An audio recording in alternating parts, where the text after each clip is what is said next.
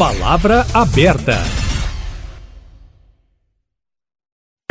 Itatiaia Carros, com Emílio Camanzi. Emílio Camanzi, hoje você vai contar sobre o teste de um SUV. Faz sucesso por aqui, hein? E tem novidade na nova linha 2021, não é isso?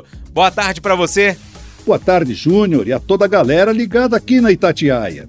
Hoje vou mudar um pouco e contar sobre o teste que eu fiz com o Chevrolet Equinox Midnight e que está lá no meu canal no YouTube desde ontem.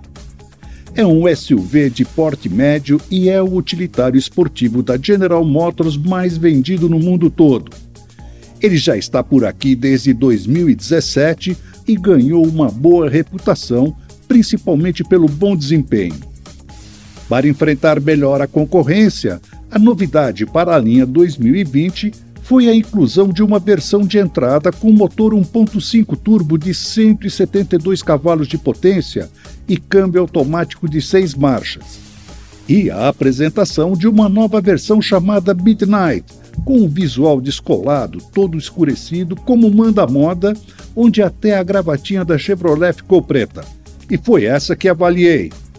Por ser uma versão intermediária, tem um acabamento interno honesto, apesar de abusar do plástico duro.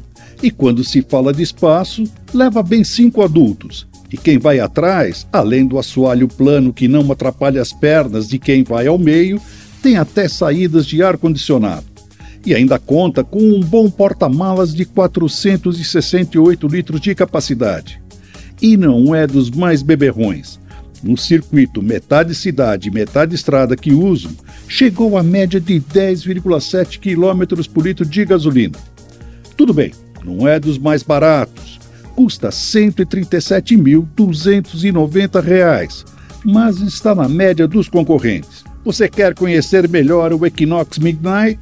Então vai lá no meu canal youtube.com/barra que tem também o teste da nova Fiat Strada e do novo Volkswagen Nivus.